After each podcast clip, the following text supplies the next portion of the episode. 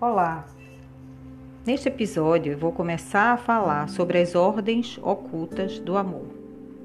De início eu vou ler um trecho muito legal do Bert Hellinger que vai te dar uma base para entender esse conceito.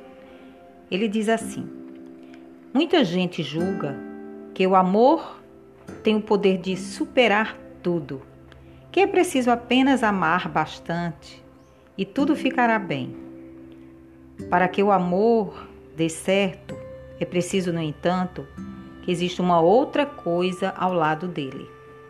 É necessário que haja o conhecimento e o reconhecimento de uma ordem oculta do amor.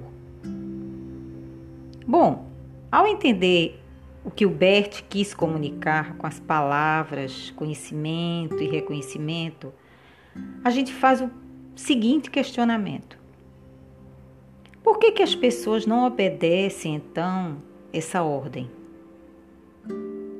Primeiramente, porque elas desconhecem a ordem. Por isso, ele coloca que é necessário o conhecimento da ordem. E segundo, porque a consciência pessoal, a consciência individual delas se opõe a essa ordem. Por isso, ele diz do reconhecimento de uma ordem, ou seja, validar, acatar, de se sujeitar a essa ordem.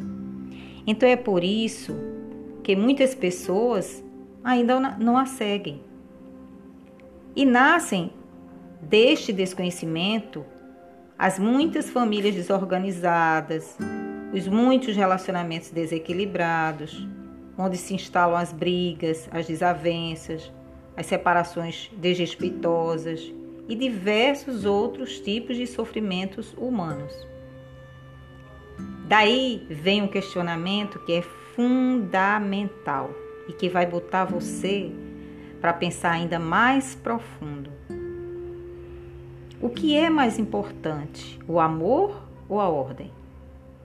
É sobre disso que estamos falando aqui. Claro que de repente você vai dizer: nossa, lógico que é o amor. Só que a filosofia sistêmica nos revelou que não. Para o amor dar certo, é necessário se considerar a ordem que está oculta.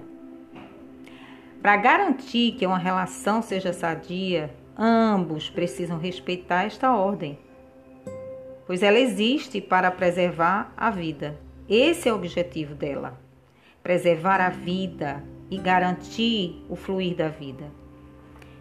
Bom, espero que você possa refletir um pouco sobre essa verdade sistêmica. No próximo episódio, eu estarei falando sobre a primeira ordem do amor, a lei do pertencimento, certo? Fica com Deus e até lá.